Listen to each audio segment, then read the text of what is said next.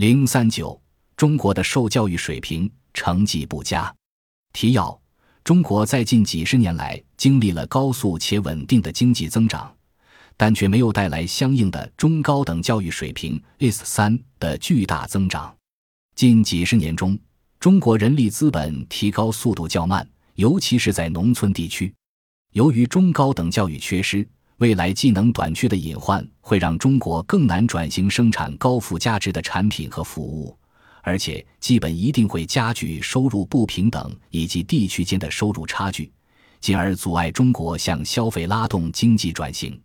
只有中国政府及时且大量的投资于教育，尤其是农村地区的教育，更多的中国人才能实现习近平主席所说的“中国梦”。每个国家的根基都是其年轻人受到的教育。蒂欧根尼引言：一个国家人力资本的发展和该国的经济发展前景密不可分。如果一国政府可以改善并确保国家常住人口的受教育水平，则该国就很有可能保持高速且稳定的经济增长率。对于发展中国家而言，这种经济增长最终可以使他们达到发达经济体的平均生活水平。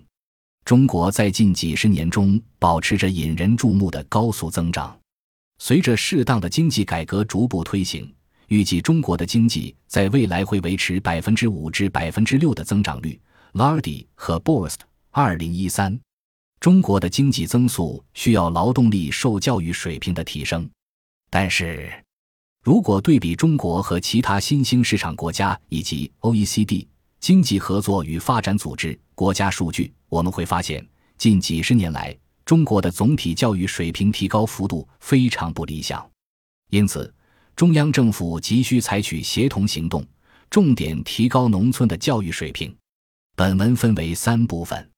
第一部分将讨论相关的统计以及数据收集问题，主要包括受教育水平的时间序列数据以及跨国比较数据。第二部分将比较中国及其他经济体的公民受教育水平，并分析中国城乡教育系统差距所带来的影响。